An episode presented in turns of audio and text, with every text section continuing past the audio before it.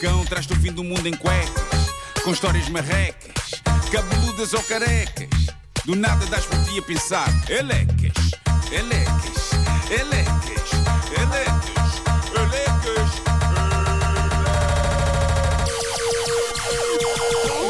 O homem que mordeu o cão traz-te o fim do mundo em cuecas. Elecas. Título deste episódio: Colecionando romance com baratas e comida queimada. Bom, aproxima-se o São Valentim, começam as iniciativas de cariz romântico a despontar aqui e ali. O Jardim Zoológico do Bronx selecionou como animal da temporada do amor hum, a barata. A famosa barata gigante de Madagascar.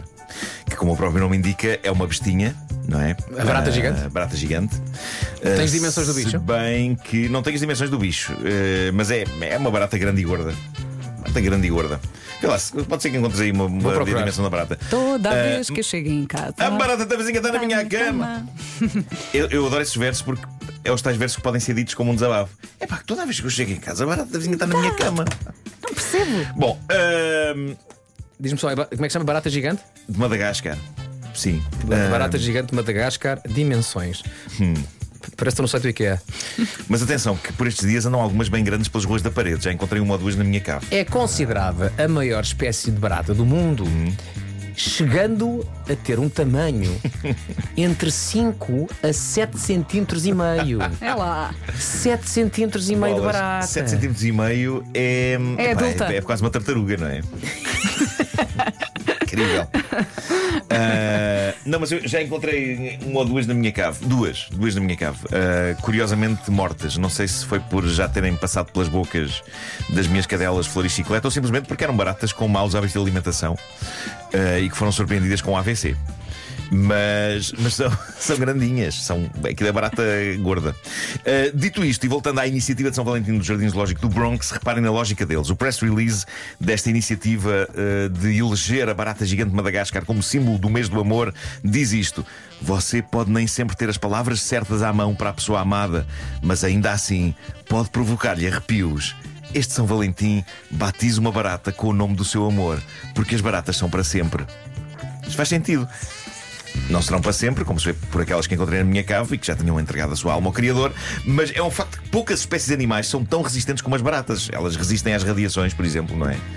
Não deixa de ter uma certa ironia poética que um dia que a humanidade se rebente consigo própria com bo- bombas atómicas, as baratas vão cá ficar rijas, caminhando por entre os escombros. Eu acho lindo. Elas estão só à espera para ocupar este planeta, que elas sabem que vai ser delas. Estão só à espera que estes inquilinos saiam. Por isso, há de facto um conceito romântico nesta ideia, que é deu o nome do seu namorado ou namorada a uma barata, porque, tal como desejamos que aconteça com o amor, elas duram para sempre. Eu acho isto lindo, acho isto lindo. Claro que há outra abordagem, a de outro jardim zoológico americano, de San Antonio. Isto já é uma tradição, mas basicamente por esta altura do ano eles iniciam o seu projeto Cry Me a Cockroach, em que pessoas que se separam e que estão como particular pó ao seu ex ou à sua ex podem efetivamente dar o nome dessa pessoa a uma barata, só que neste caso não é uma nobre e valente barata gigante de Madagascar, no caso deles é uma barata banal que acabará por ser comida por outro animal do zoo. Eles, eles este ano abriram o âmbito desta iniciativa a outros seres. Parece que não só é possível batizar uma barata com o nome da pessoa que partiu o coração, mas também é possível dar o nome dessa pessoa a ratos ou plantas. E tal como as baratas, os ratos e as plantas com os nomes das pessoas odiadas irão para a goela de animais do zoo. Eu imagino que uma pessoa que esteja com ressentimentos e fúrias contra quem a deixou. Pá, deve ser libertador ver um rato com o nome do ex-cônjuge ser Assim, não por uma resolve. cobra. Ser Não comido- resolve, mas é capaz de ajudar. não é? É que parte do processo neste zoo inclui não apenas o batismo, mas assistir também ao momento em que o ex-cônjuge é comido sob a forma de qualquer uma dessas coisas: barata, rato ou planta. Também não é mal dar o nome de um ex-cônjuge a uma folha de alface. Que é lentamente desfeita uma tartaruga. Para aí. Mas o meu pedaço de merchandising de São Valentim preferido deste jardim zoológico de San António é este: é uma vela, e isto é incrível porque à primeira vista é uma vela aromática banal que pode ser oferecida a alguém, mas claramente tem de ser a alguém que odiamos, porque pouco depois da pessoa acender a vela, vai perceber que aquela não é uma vela como as outras. Esta, esta vela é feita de bosta de hipopótamo. O que significa que assim começa a derreter, não é? Rapidamente começa a libertar um fedor a fezes que irá espalhar-se por toda a casa. Eu acho isto mais eficaz do que batizar uma barata com o nome do ex-cônjuge. Eu, é? eu também voto Marcos, uma coisa, ideia. Pode ser sim. oferecido como uma cínica ofrenda de paz, não é? A minha- Chega de guerras, está aqui uma vela aromática. A minha questão aqui é só: é, é mesmo uma vela ou é apenas um monte de trampa Sim. com um pavio? É, é- eu acho que é mais isso, mas, mas está muito bem acabado. Nem tentaram fazer uma vela, não é? Não, não, não, mas está tá, tá, tá com um ar bonito, Tá assim, com ar bonito, compacto. não é? Tá- tá- é trampa, Giro trampa era compacta. construírem um coração. Sim, sim, sim. é sim, que sim. Olha esta vela, é uma vela, é. É uma mas vela. pronto, epá, a pessoa fica, aquilo começa a arder e, e começa, a pessoa começa a viver, não tarda sob o denso aroma de cocó de hipopótamo. Há que dizer que no mundo dos hipopótamos é assim que eles engatam. Pá, aprende sempre coisas Fazem aqui. velas? Não, la- não. Largam, largam fortíssimas pilhas de caca e depois as fêmeas. Ui, que isto é homem para mim. A sério? Sim, sim, sim. Na humanidade isto tende a não funcionar. Pronto, não experimenta, é melhor. Quer ser hoje em dia? Bom, eh, eu sei que estamos muito em cima da hora, mas tenho aqui coleções. Vai, Gostava vai. de falar de coleções. Como vocês sabem, eu sou um colecionador de cenas. eh, para mal dos meus pecados, porque já me começa a faltar o espaço. Tenho muita tralha, muita figura, muito brinquedo, muito lego. Às vezes há malta na internet que me insulta por isso, o que me deixa perfeitamente na boa. Já por várias vezes me disseram, vai brincar com os legos, num tom de ódio, ao qual eu respondo. Por acaso é boa boa. ideia. Ótimo. Tenho ali um a meio para acabar. Mas, por muito bizarro que seja um senhor de 52 anos colecionar brinquedos, eu acho que as coleções de que falo a seguir, em que encontrei num blog chamado Cultura da Algibeira, que se deu ao trabalho de fazer esta recolha fascinante, fazem de mim um ser humano perfeitamente normal e ajustado. Quero avisar que quem está a tomar um pequeno almoço, pá, malta, isto pode ficar estranho. Eu não sei se não deveriam agora fazer uma pausa, apanhar um bocadinho de ar. Enfim, prossigam por vossa conta e risco. Graham Barker é um sujeito que está no livro dos recordes, é bibliotecário. Eu sei o que é que estão a pensar. Estão a pensar, ah, isso é pessoa para apreciar livros, na volta é um recordista ao nível da coleção de livros. Não, não. eh, reparem, sendo bibliotecário, os livros representam o trabalho dele. Portanto, ele precisa de outras coisas como hobby e encontrou algo. Malta, isto é nojento. Isto está seguramente no top 3 das coisas mais absurdamente nojentas que eu já contei nesta rubrica, mas temos de ser fortes e estar unidos eh, nesta hora. Estão comigo? Sim, bora, Sim, sim. bora. Bora. Graham Barker coleciona há quase 40 anos cotão do seu próprio umbigo. Repete, desculpa. Cotão do seu próprio O que, umbigo. o que é que ele faz com o cotão? Coleciona-o. Ele recolhe a sujidade do umbigo, enfrasca e etiqueta. Etiqueta. Etiqueta. Ele tem imensos Ele frascos. tem imensos frascos com cotão do umbigo. Mas ele acumula assim tanto. Parece que sim. E estão catalogados por anos. Tem uma etiqueta com o ano. Ah, e vive feliz com isto. Ah, Atenção à frase. Depois dizes a porcaria que ele faz, que depois ainda faz um catálogo por anos. Olha, não é que isto não meta nojo, que estupidez. mas a, a, Foi!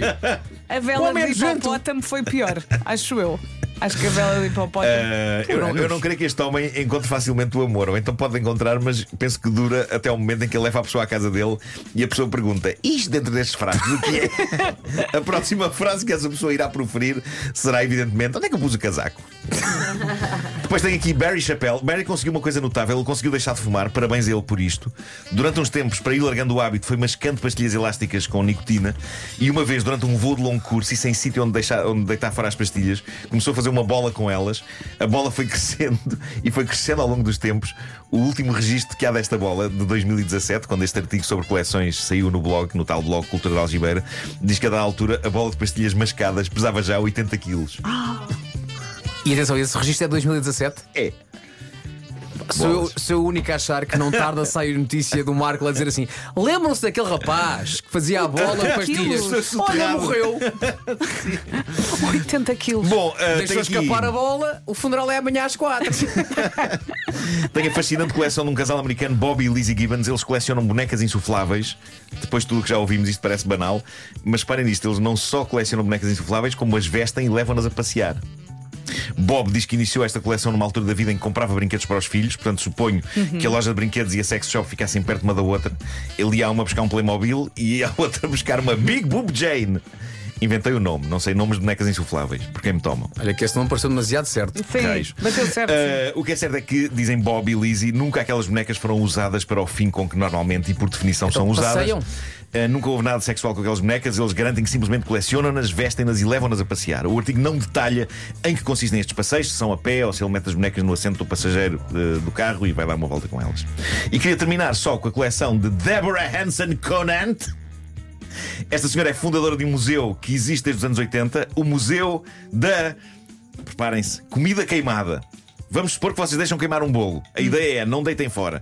Mandem o bolo para a Débora. Ela quer colecionar e expor toda a comida queimada que conseguir. Eu não sei que tratamento é que ela faz à comida para não Pois, apodrecer, pois. se lhe enverniza aquilo tudo, mas o que é certo é que ela começa a ter um império da comida queimada e, diz o artigo deste blog, ela aceita que pessoas abram em diversos países o seu próprio museu de comida queimada em regime de franchise. Tem sempre que passar por ela.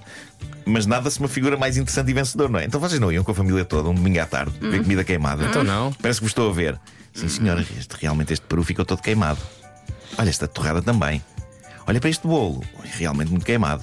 Bom, com isto já são seis da tarde. Vamos embora que os miúdos ainda têm de tomar banho e é preciso fazer o jantar. E é isto.